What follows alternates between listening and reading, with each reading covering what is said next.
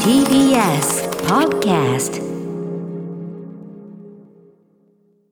あのい 今時ねあの正月いやいや元日のね放送だから今時こういう演出しないと思うん久ですしぶりにじっくり聞きましたなねいでしょこれどんなこのにねジジババ向けのコンテンツだってやんねえよこんなことねえ本当にもうびっくりしちゃったで何も締め縄聞でいてなかもったちゃんとね締め縄飾ってあってアクリルのところに締め縄飾ってあって顔が見えないってせっかくねスタジオに来てもねマイクの上にちょうど歌丸さんの顔にかぶってるいやまあ私服人がまあまあ、まあ、めでめでたい感じめでたい感じに見える笑ってる私服人が喋ってるみたいに見えてるんで今まあ開けちゃったもんでねこれはねもう昨日昨日散々あの大晦日でさすごい締めっぽいさ締めっていうのはこう一年の締めくくりっぽいその放送をしたばっかりだったから俺そのまあ明日もどうせあるけどねなんつって、まあ、今日の話もしてたんだけど、やっぱ家帰ってでうげえなんつってねこうお酒なんか飲みながら、まあ、テレビなんか見てて、もうそのなんていうの完全正月気分に入ってねモード的にでまあ一仕事したしさやたらここううねにうん一人散歩してさ、はいやったから、本当に冗談抜きで完全に今日放送あることを途中から完全に失念してて、うん、だからその明日何時に起きんだみたいな話になった時いや何時でもねえよ別にもう明日何もないからさもうさなんならもうや週末みたいなあそうそう土日みたいなもうもうもう感覚もう目覚目覚ましなんかかける必要ないですからみたいな感じであららそれは怖いいや明日仕事あんじゃないのみたいになって困りますよあっていうねあうん感じでね来てみたらまあもう TBS がいよいよもういよいよ無人君が進んでてゴーストビルみたいになってましたようんとて人気が本当皆さんねこれね来て来て皆さん見せたいんだけどとても放送を今にやってるずーっとやってる曲とは思えないぐらい全く人いないのね助かります警備員の方々の方が確実に数多いですよ今 日。局員とかよりまあだからもう収録をポンポンって流しますってことなんですかねこれね。そうですねまあ収録したものを流してるのでということでもですこうが寂しい社内っていうのはさ、ええまあ、1年の中でええこうこの時ぐらいですからやっぱええ大本さん見てて新鮮なんじゃないですかやっぱり。私はやっぱりこうまあちょっと1月1日こんなこと言うのはあれですけどええやっぱやっぱり寂しいところが好きなん出でたすよねこいいねいいこと言うね私も昨日寂しい私も昨日それを力説しました本当に寂しくて寒い、うんであ散歩いい出たでしょいいでしょ歌丸さんそうもう分かると思うそうそれもうなんラですジよオの前でねうん分かるわかるであのうなさん私散歩嫌いですっていう ねはっきり言ってたでもでも要は要は自分散歩しないのです自分の慣れ親しんだっていうかねその好きなところを歩いたりするのが好きになったってことだから、まあええうなさんにとってはそれ横須賀なんじゃないのみたいな話もしてましたけどおっ、ゃってね地元のね、うん、でやっぱそう寂しいがらんとしたそうな昔からそうなんです本当うんに、うんあだから本当に落ち着くっていうか、なんだ理由が分かんないですけど、だからこういう社内、静かで人気がない、んこれくらいが好きこれくらいの局に毎日行き たいこれくらいのところで勤めたいそうだね、そうだね。ディスタンス、今年一デ年ィスタンスも取れますしね。そうですねうん。やればできんじゃん。だって放送してんだからさ。そうなんですよ。よ、やればできんじゃんこのやろうよこの調子 で、この調子でやればできんじゃん。ねえ本当ですよ。そうそなんですよねんな中ですよ、もうそのテレビが、TBS テレビをもういち早くこう投げ出した。 いやいやち早くいやいや、いち早く何かを投げ出した状態の頑張中。って収録したものを流しておりますねあー我々はこう、なんていうか、手綱を離さないと言いましょうかね。生放送ええ開けてそのままやるわけですから。ねえ変わりませんよねえまあ、この変わらずというところにラジオの安心感。変わらない方あがるいいのかもしれませんね。うんいつもと一緒がいいはまあ今日はでもあのちょっとねあのお正月元日ということもありますので、ええお正月らしさもちょっと交えながらのあら一発目2021ですから。2020というのはもう完全に過去になったわけですよね。あこの不思議なものじゃないだからその2000そのさ要はさ僕らの年代でいうとやっぱりそのまず2000年代21世紀って未来だったわけだしそうですね2010例えばさ2017なんて昔聞いた時、まあ、いやそんなそんな未来って感じだっこたれくらいでしたかね、うん、それがもう2020年代入ってうわもう2021になるといよいよ SF みたいになるけどちゃんとやっぱそれが過ぎていくとめちゃめちゃ昔のことに感じられてくるわけじゃないそれはそうですねこれは不思議なものだよいね。やー人間ってそういうもんなんです例えばそのニューヨーク1997ってこれまあ日本のタイトルだけども、ええまあ、僕の大好きだねジョン・カーペンターのそういう映画があってですね。はあっていうのはその要するに近未来1997っていうこの数字そのものが未来を示してるからそんなタイトルつけてるわけじゃない今だったらサイバーパンク2077ね20 2077っていうのは相当先だぜっていうのがあるからついてるわけだけどいつしかそれがすっかり過去に感じるんですよね。97なんてあったそんなねえってことになってる昔ですようんもうねだからそういうことで2020もすっかり過去になり2021入ってしまいましたというね繰り返していくんでしょうなだってそれでもうこもうあっという間に年を取っていくんでしょうね、はあ 大丈夫かなな今今年年で37歳歳ににななるのかああ37今年で37いろいろ大丈夫かああそうでもその37まずいぞーえ人何間的にもまずい何何何もっと成長しているはずだったあそういうこと精神的にそんなこと言ったらあなたまずいぞそれはだってその私だってこう50 1とかさ、もう今年俺2だ ぜ50で 52? の自分っていうのをだからその想像もう想像できないからそのまあさぞかしそのもうおっさんつうかまあおっさんですよそれはもちろんおっさんなんだけどなんていうの人間的にねええ落ち着いてるとかさ、ええカラーンですよそのだからそのなんだ石原裕次郎さんのああいうブランデーグラスをこう回すような さブランデーグラスぐらいイメ回ージがねブランデーグラスは回すことは可能なんですよそれはその回せますよあそれのは銭金が買いまなすしね銭金がないわけじゃないんで 銭金そのそれをブランデーグラスを回すということ自体は可能ですけどできるも行為はできるそのさあの当時のだから例えば石原裕次郎さんでいうね「その太陽に吠えろ」とか、ええその西部警察とかにおける、はいこう一歩引いたさボス側っていうかさあー西部警察に至っちてょっと余裕がはある西部警察に至っては警察ですらねえからさ医者だもんだってだからあのもう現場すら出てねえんだからさそれでカラーンっていうさことをやるっていうなんそういうこうなんていうのそのポジシもョン立場うん、そうそう立場その落ち着き払ったでも全てもうそういう現場のことが分かった落ち着き払った一歩引いた枯れたスタンスみたいなところ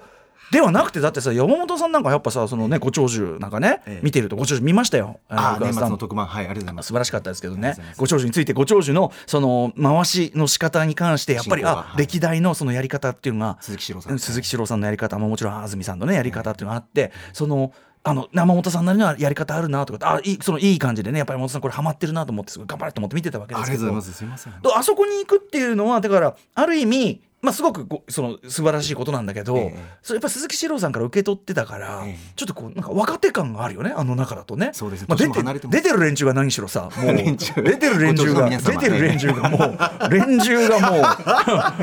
いやでさ連中のそのさ年がきその80だ90だってなると、はいそうですやっぱ我々もああいうぐらいの塩梅にないい塩梅のこうなんていうのネジの緩み方と申しましょうかいい塩梅でもそれチャーをミングさとで言いもますかでもそれえをえ良しとする感じっていうかね、ええなんかでも反応とかさだからなんていうのかないわゆるそのなんか別になんていうの衰えてるわけじゃなくて、ええ俺が言ってるそのなんかまあこんぐらいでいいやみたいな、ああいう感じになんか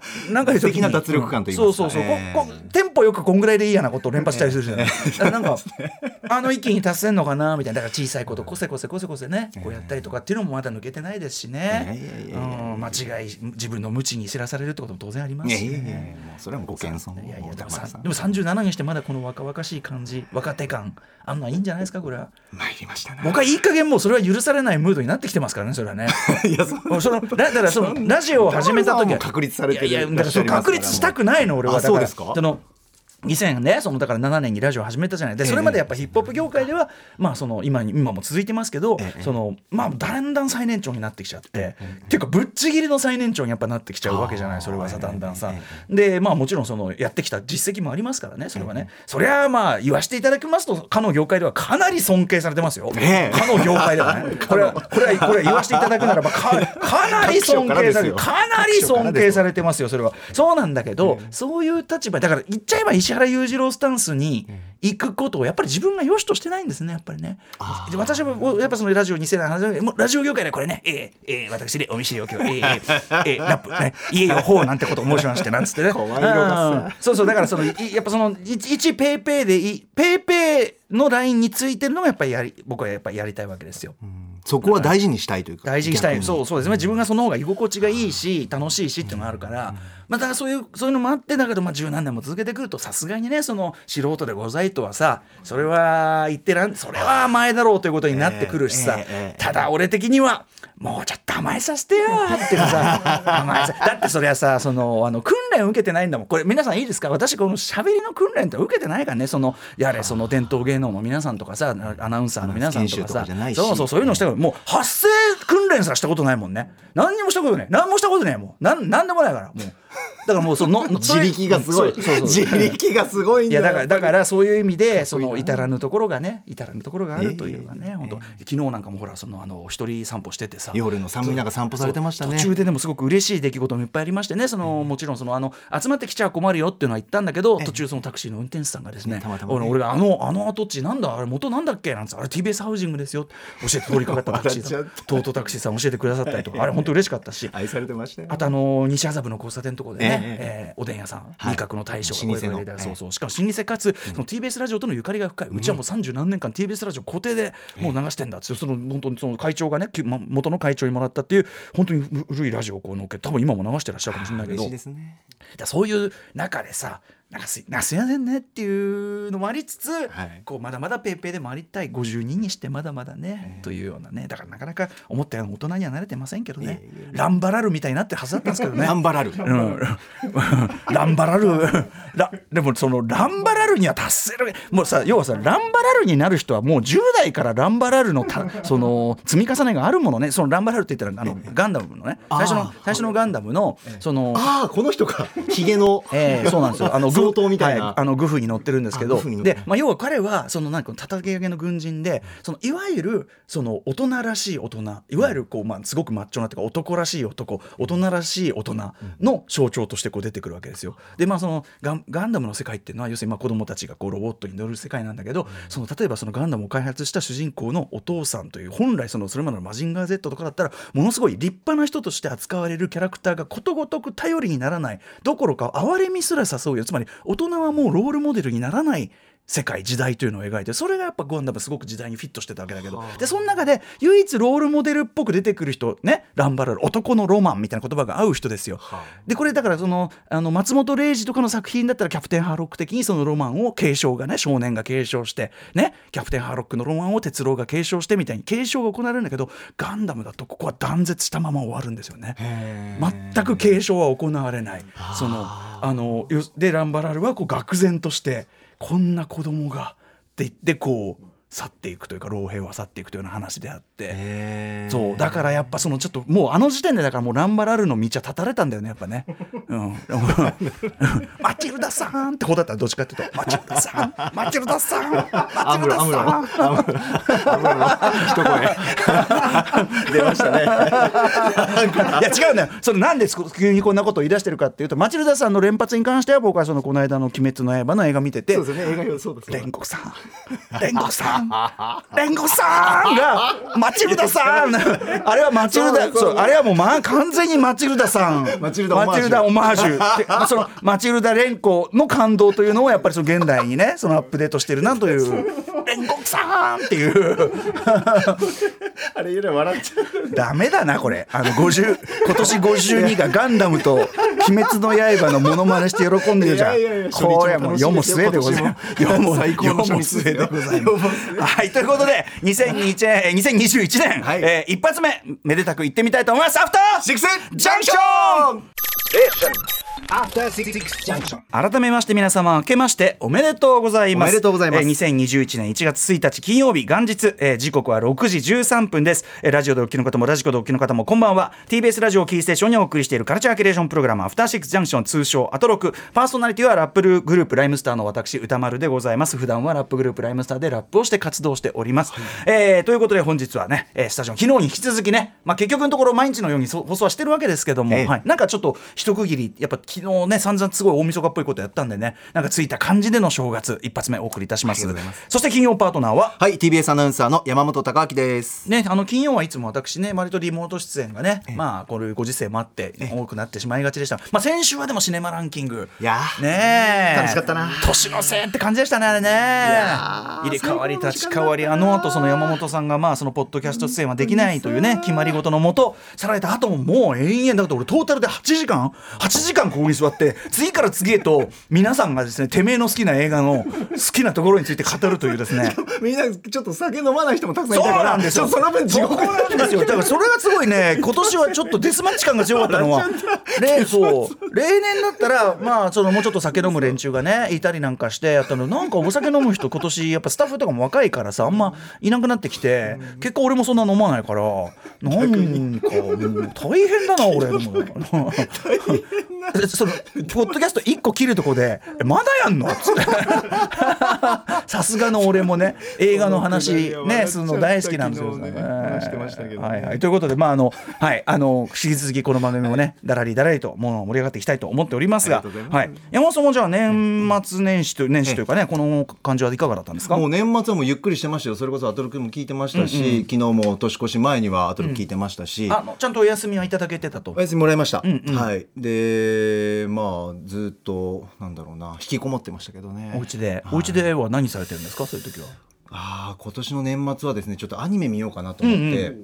あの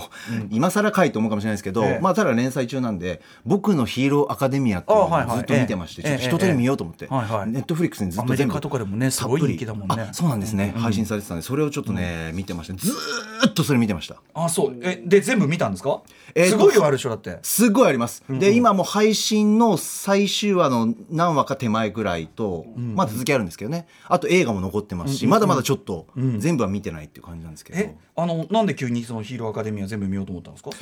あーまあちょっと前から気になっていて、なんか僕赤っていうふうに略されてるのかな、うんうんうんなんかそれでなんか映画とかもね、ヒロアカとかねあヒロアカとかも言われてる、うんうんうん東宝でやってたりしてたんでまあそれ見て見てないんですけど、うんうんちょっと一回アニメから触れてみようかなと思っへてーあそうですあんまり興味あ行ってく分野じゃないんでもやっぱ面白かった面白かったですね、うんうんうん面白くて今ちょっと楽しみでそれでもありますよね、あの思い立って今のうちに履修しておこそううでみすねたいなねうんうんまあそのそうこのなんていうのちょっと時間があるタイミングだからこそみたいなのやっぱありますもんねそれはねそう鬼滅の刃でしょあとは、呪呪術廻戦っていうのが今ちょっとあ人気でだもんね呪いのやつなんですけど、ねネそクれスとかトも見てますネクスト鬼滅ぐらい言われてます言よわれてますけどね、うんなんかそんなの抑えたりしてましたずーっと画面の前なんでね、うんうんちょっとあんまりあんまり良くないですけどね、たまには散歩した方がいいなって昨日の歌丸さんじゃないですけど、ええはいはいはい散歩もしなきゃいけないなと思いながら散歩とかね本来なら運動とかもされるんでしょうからねそうですえねうちでこう腕立てをするとかそういうのもあるんですかダンベルちょっとしたりとかダンベルあんだあと散歩がてらちょっと夜のす空いてる時間に深夜のジムとか行ったりしました、あへーもう誰もいないあ素敵じゃない本当に寂しかっい本当に静かけーえいでもいいじゃないそれ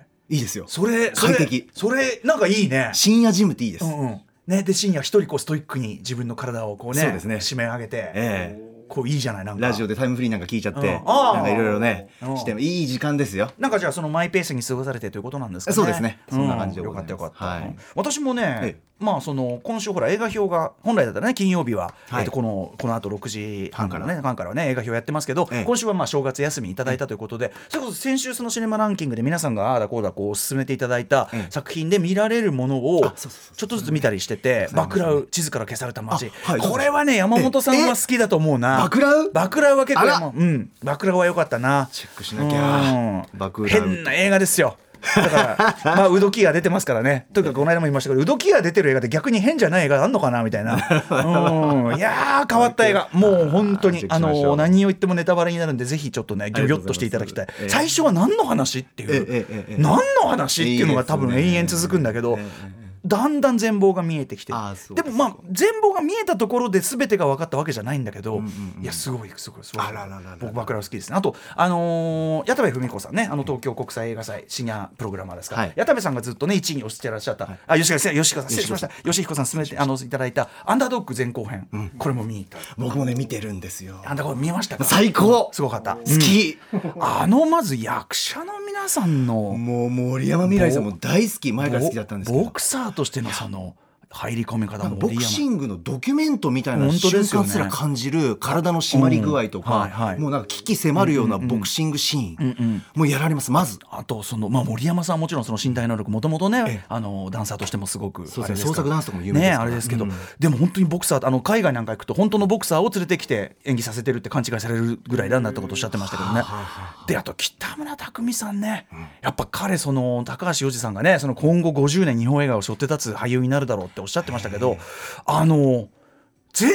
違うだからその今まで割といい子っていうかシュッとしたこういい子だったりとかシュッとした子が多かったんだけど、ああいうこういうちょっとヤンキー入ったっていうかちょっとニヒルなっていうかそうですねでなおかつ過去にちょっとね本当にこうよろしからぬその過去も持っているような、はい描かれてますでもそのやんちゃっこゆえの人懐っこさみたいなその人懐っこさにも理由があるんだけど絶妙だったなこんな役でそしてやっぱボクシングもう圧倒的にすごかったしあと勝地涼さんはこれ明よからかに勝地涼最高傑作最高ですようん、なんか勝地さんが持ってるある種の軽いこうイメージみたいなパブリックイメージみたいなものもちゃんと使って踏とまいえうつところつです同ご化かっ感というたかです見事でしたよあねお時間がちょっと来ちゃっ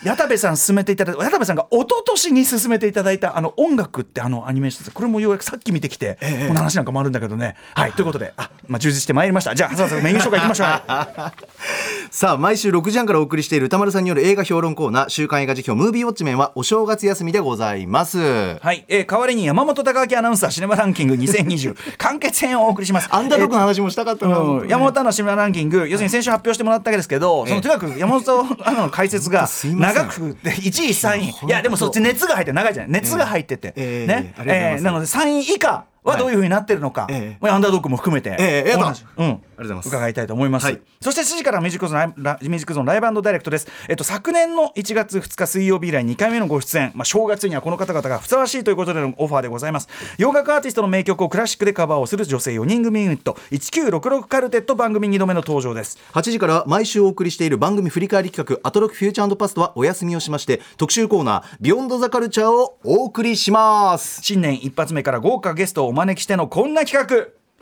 神々の視点シリーズ映画「燃えよデブゴン東京ミッション」公開記念本当にすごいアクション映画はこれだ特集 by 谷垣健二監督いしょーはい、えーその道のプロフェッショナルに匠の技の真髄や優れた作品を伺う不定企画神々の視点シリーズだから要するに本当にその道に優れた人だからこそ見てるようなあそこ見てるんですかとか、その人の凄さってそこなんですかみたいなねそういうシリーズなんですけど今回のテーマはアクション映画です、えーゲスト神ゲスト神は、えー実写版「ルローニケンシン」シリーズのアクション監督などを務めスタントアクションの本場香港でも活躍する谷垣健二監督、えーそんな谷垣監督、えー最高のアクションスターの一人で名優のドニー・イエンを主演に迎えた監督最新作「モンヨデブゴン東京ミッション」本日1月1日に日本公開されました、いえーそれを記念してアクション映画のプロ谷垣さんに本当にすごいアクション映画本当にすごいアクション俳優などなどを紹介していただきつつアクション映画に大事なことはとは何か神の視点で、えー迫っていきたいと思いますはいさらに新年最初の放送ということで番組のいろんなところでリスナーの皆さんと電話をつないでお正月らしく新年のご挨拶そして乾杯なんてしながら賑やかにお送りしたいと思います